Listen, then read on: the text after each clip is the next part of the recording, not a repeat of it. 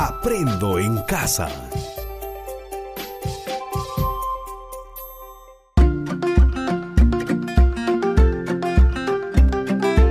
Queridos estudiantes, los invitamos a participar en el desarrollo de las sesiones de aprendizaje que hemos preparado para ustedes. Aprendo en casa. Muy buenos días estudiantes del tercero y cuarto grado de educación secundaria. Buenos días padres de familia que cada semana nos acompañan en estas sesiones radiales. Muy buenos días estimada profesora, estimado profesor. Soy el profesor Joel Ovalle, quien tiene la oportunidad de acompañarles cada semana y compartir experiencias de aprendizaje. Y llegamos al mes de diciembre, el último mes de este año que nos ha expuesto a diversos retos como consecuencia de esta emergencia sanitaria que estamos viviendo. Han pasado varios meses y aún seguimos en un confinamiento parcial, cumpliendo los protocolos de salubridad que ya conocemos, como la única manera de cuidarnos y protegernos de las consecuencias de esta epidemia del COVID-19 que ya muchas muertes viene causando en nuestro país y en el mundo. Pero nosotros Seguimos aprendiendo semana a semana gracias a esta estrategia Aprendo en Casa, que garantiza la continuidad de la educación de todos ustedes, estudiantes del país, de manera muy especial a los estudiantes del ámbito rural. Estimados padres y madres de familia, les invitamos una vez más a participar de esta sesión radial. Del mismo modo, a ustedes, estimados colegas profesores, la participación en esta sesión es muy valiosa e importante porque ustedes van a adecuar las actividades e implementar otras que ayuden a los estudiantes a lograr sus aprendizajes. Bien, estudiantes, confiamos en que las condiciones para poder desarrollar nuestras actividades ya están dadas. Solamente reiterarte que coordines con tu familia para evitar cualquier tipo de interrupción durante el desarrollo de esta sesión. Amigos, la educación sigue en marcha entonces, sigamos aprendiendo. Estudiantes del tercer y cuarto grado de secundaria. En este mes de diciembre vamos a desarrollar un tema muy importante relacionado a la conservación del ambiente. Van a realizar un conjunto de actividades y puedan ustedes identificar alternativas para un mejor manejo de las cuencas de su localidad. Sabemos que por las cuencas discurren no solo agua, sino también vida. Sin embargo, en la actualidad nuestras cuencas se ven afectados por el cambio climático, originados por el proceso productivo mundial, así como por algunas prácticas locales, como la pesca con productos químicos, el arrojo de los residuos sólidos en los ríos, los residuos mineros, entre otros, lo cual viene afectando gravemente nuestro ecosistema y constituye un asunto público que afecta a todo un sector significativo de la población que están alrededor o a las riberas de esas cuencas. Esta situación exige asumir compromisos para la conservación de la flora, fauna, el suelo y las cuencas, identificando alternativas para una mejor gestión y proponerlos a nuestras autoridades locales. Por ello, estimados estudiantes, es importante que participan de todas estas sesiones radiales, ya que van a obtener información para proponer alternativas de gestión, sobre todo de las cuencas que están en tu localidad. La experiencia de aprendizaje que vamos a abordar es acerca de la gestión de las cuencas locales y el producto que van a entregar al finalizar estas dos semanas será la realización de un plan de acción. El propósito de aprendizaje del día de hoy es comprender cómo se realiza un plan de acción, identificando su propósito comunicativo y realizar el planificador reconociendo su estructura. Ya saben que la metodología que trabajamos en cada semana para lograr el propósito es realizar actividades. En esta oportunidad vamos a realizar tres actividades. Primero, hablaremos un poco sobre las cuencas hidrográficas. Dos, conocerán las características de un plan de acción, identificando el propósito y su estructura. Y tercero, van a realizar el planificador de un plan de acción siguiendo procesos. Bien amigos, espero que ya ustedes estén preparados para desarrollar las actividades. Invitamos a que afloren sus conocimientos previos sobre el tema que hoy vamos a tratar. Y ahora, permítanme realizarles esta pregunta. ¿Qué conocimiento tienen ustedes acerca de las cuencas hidrográficas? ¿Alguna vez has escuchado hablar sobre el manejo de esas cuencas en tu localidad o comunidad? Repito, ¿Has escuchado hablar cómo se manejan, cómo se gestionan esas cuencas en tu localidad? Bien, seguramente ya ustedes tienen una idea acerca de las preguntas que se les ha formulado. Vamos a conversar ahora con ustedes sobre la gestión de cuencas hidrográficas. En nuestro país existe la Autoridad Nacional del Agua, que depende del Ministerio de Agricultura y Riego. Esta organización tiene una página web donde nos informa sobre cómo se gestiona las cuencas hidrográficas en el país. Vamos a leer cuál es el enfoque de cuenca que tiene esta Autoridad Nacional del Agua. Nos dice que en la Ley de Recursos Hídricos 29338 manifiesta que el uso del agua debe ser óptimo y equitativo, basado en su valor social, económico y ambiental, y su gestión debe ser integrada por cuenca hidrográfica y con participación activa de la población organizada. Todos somos responsables por el agua, desde el poblador de la parte más alta de los Andes hasta el de las áreas costeras, desde las zonas de recarga de la cuenca, que se encuentran en las tierras altas, hasta las partes intermedias y bajas de la misma donde se dan las actividades agrícolas y ganaderas donde se encuentran las poblaciones. Bien, ahora que ya sabemos que tenemos un marco legal, también existe un marco internacional que es asumido por la Organización de las Naciones Unidas para la Agricultura y la Alimentación, conocido con las siglas de la FAO. Esta institución ha realizado talleres a nivel mundial y en una de ellas, realizado en Kathmandú, en Nepal, concluye lo siguiente. La gestión de cuencas hidrográficas ha evolucionado pasando por diversas etapas de desarrollo. En las primeras, formaba parte de la silvicultura y de la hidrología. La participación de la población no se tenía en cuenta se trataba de un asunto que competía a las dependencias forestales del gobierno. Actualmente se dirige la atención a los beneficiarios. Hoy se trata de una gestión participativa e integrada con el compromiso de la población local.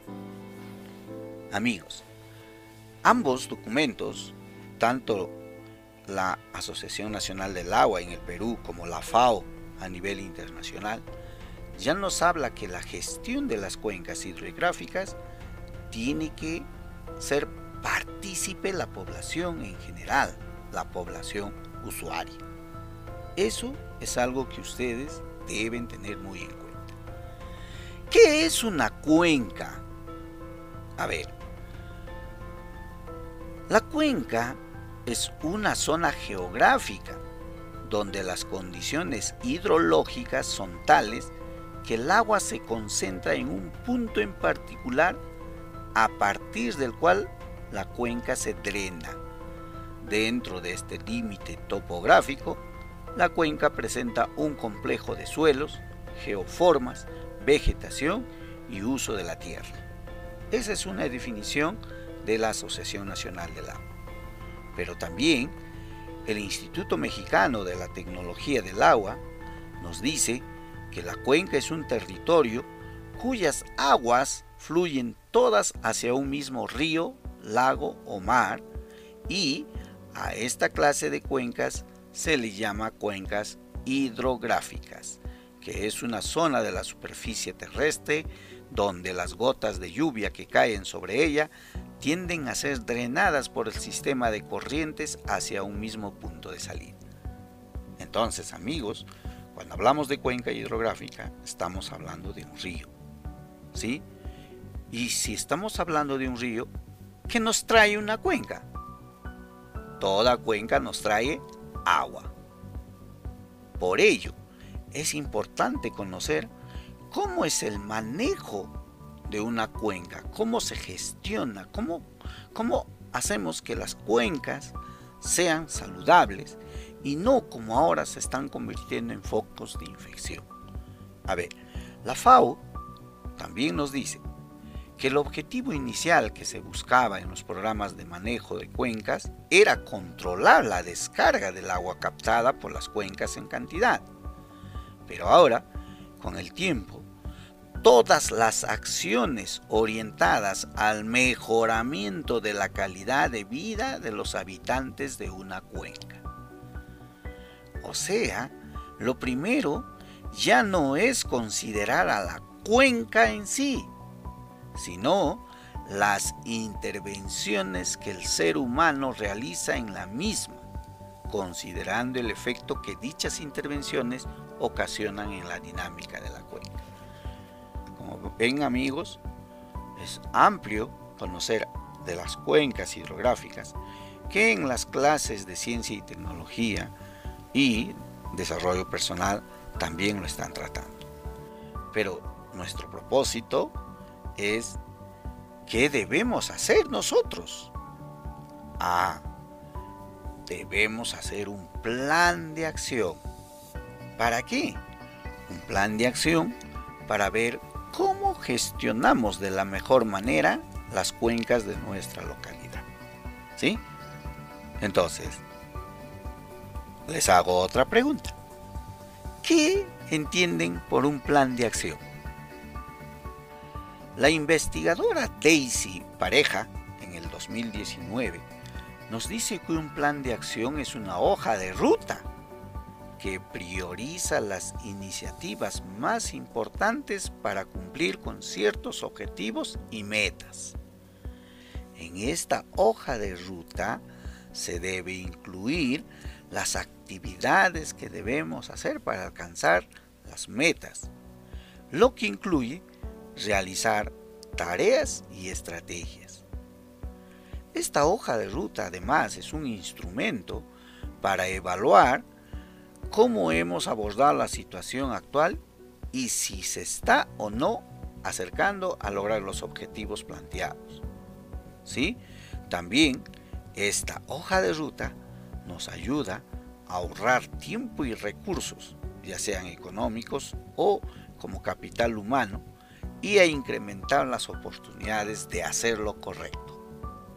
Si queremos resumirlo, un plan de acción no viene a ser más que las actividades que se realizan para poder lograr un objetivo, considerando el tiempo, los recursos y sobre todo qué es lo que queremos lograr, es decir, la meta. ¿Cómo se realiza un plan de acción? Para nuestro propósito, o sea, en la que ustedes van a elaborar un plan de acción que ayude a la mejora de la gestión de las cuencas de nuestra localidad, van a tener en cuenta los siguientes elementos. Es decir, cuando elaboran su plan de acción, van a considerar estos cuatro elementos. Por favor, tomen nota. Primero, hacer una descripción de la situación actual. Consiste en explicar brevemente cuáles son las cuencas o cuenca que tiene tu localidad o comunidad. Describir el nombre del río, la longitud aproximada, el estado en que se encuentra ese río y si recibe o no mantenimiento por parte de algún organismo estatal o privado. Segundo elemento, identificar amenazas existentes. Es realizar una descripción breve acerca de la posibilidad de que un fenómeno natural se manifieste con un determinado grado de severidad. Este fenómeno natural puede darse durante un periodo de tiempo definido y en un área determinada que ustedes tienen que identificar. Van a realizar una representación de la recurrencia estimada y la ubicación geográfica de eventos probables como por ejemplo desbordes, inundaciones o. Ayúdate de los conocimientos matemáticos que están adquiriendo en esta semana. 3. Análisis de la vulnerabilidad. Significa que aquí ustedes van a considerar el grado de susceptibilidad y predisposición al daño de una zona o de un grupo de elementos expuestos ante una amenaza particular, es decir, a esas amenazas que han identificado ustedes en el segundo elemento. Es bueno que ustedes ya deben identificar cómo están siendo puesto en riesgo una parte de la población frente a esas amenazas. Y cuatro, hacer un inventario de recursos, donde ustedes van a realizar el conjunto de elementos que tiene la comunidad disponibles para responder ante una emergencia o amenaza ya identificada. Siempre es bueno tener ese conjunto, ese inventario de recursos, si están o no de manera óptima para hacer frente a una adversidad. Y una vez que ya tienen estos cuatro elementos, podrás diseñar cuáles son las actividades, quiénes serán los responsables de realizar estas actividades y en qué tiempo van a gestionar el manejo de la cuenca. Bien amigos, ahora que ya saben cómo se realiza un plan de acción, a continuación vamos a realizar la tercera actividad. ¿Cuál es? Elaborar el planificador de un plan de acción. Ustedes ya saben que cada que escribimos un texto debemos seguir tres procesos básicos. Primero, planificar. Segundo, textualizar. Y tercero, revisar nuestro trabajo. En las fichas de autoaprendizaje que ustedes posiblemente ya lo tienen en sus manos, está detallado estos tres procesos.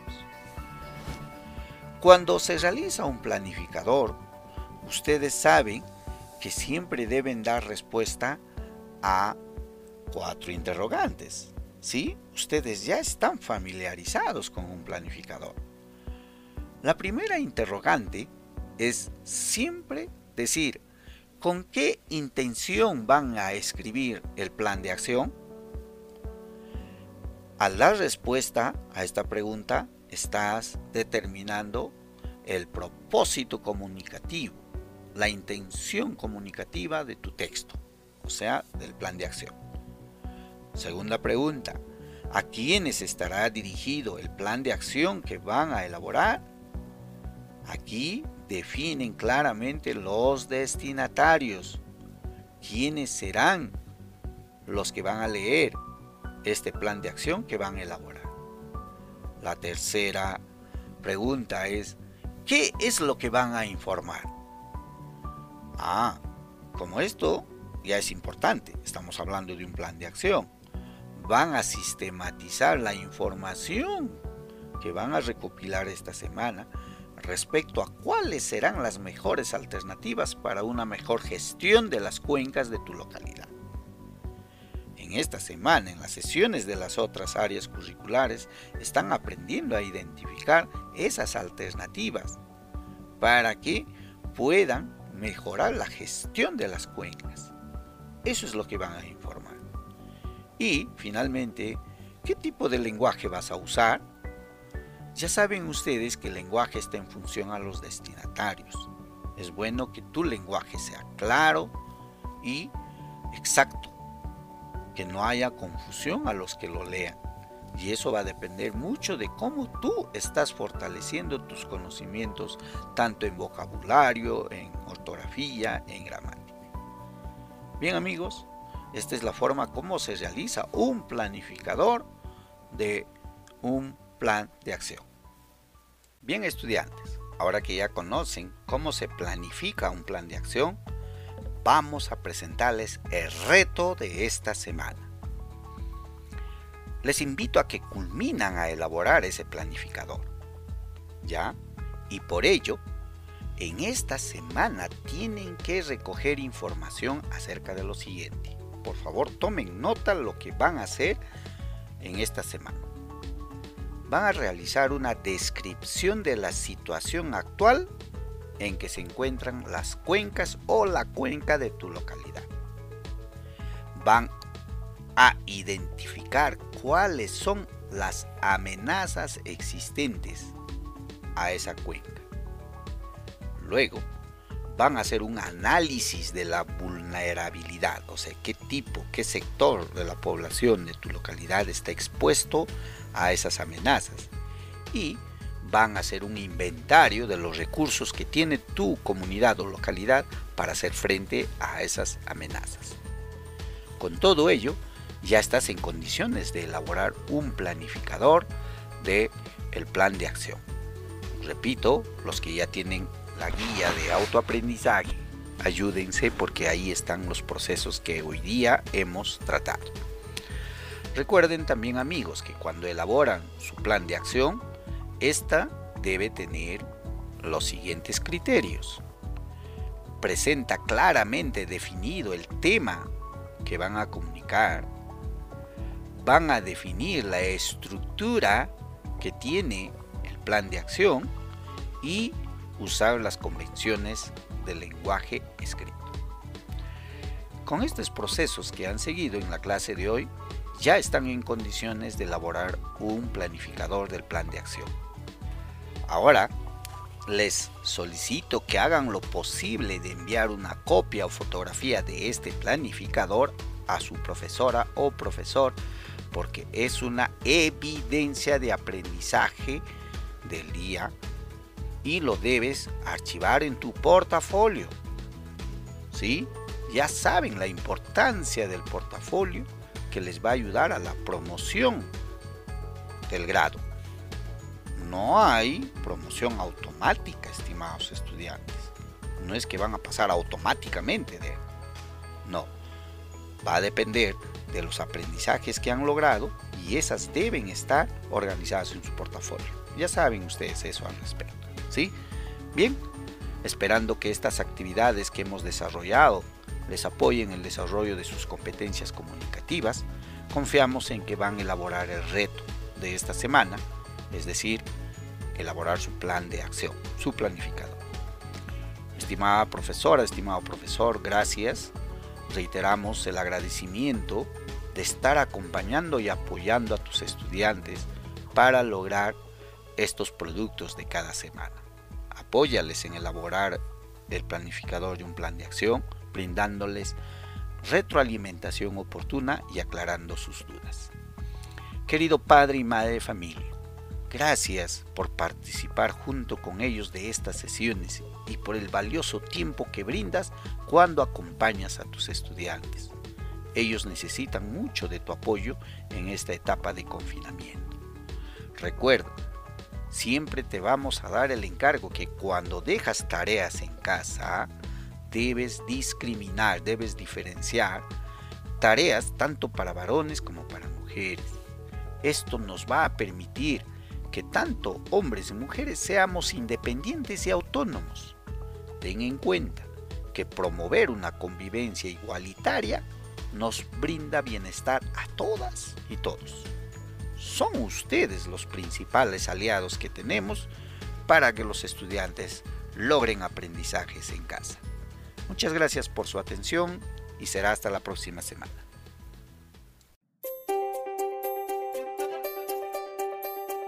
Aprendo en casa. Ministerio de Educación. Gobierno del Perú. El Perú primero.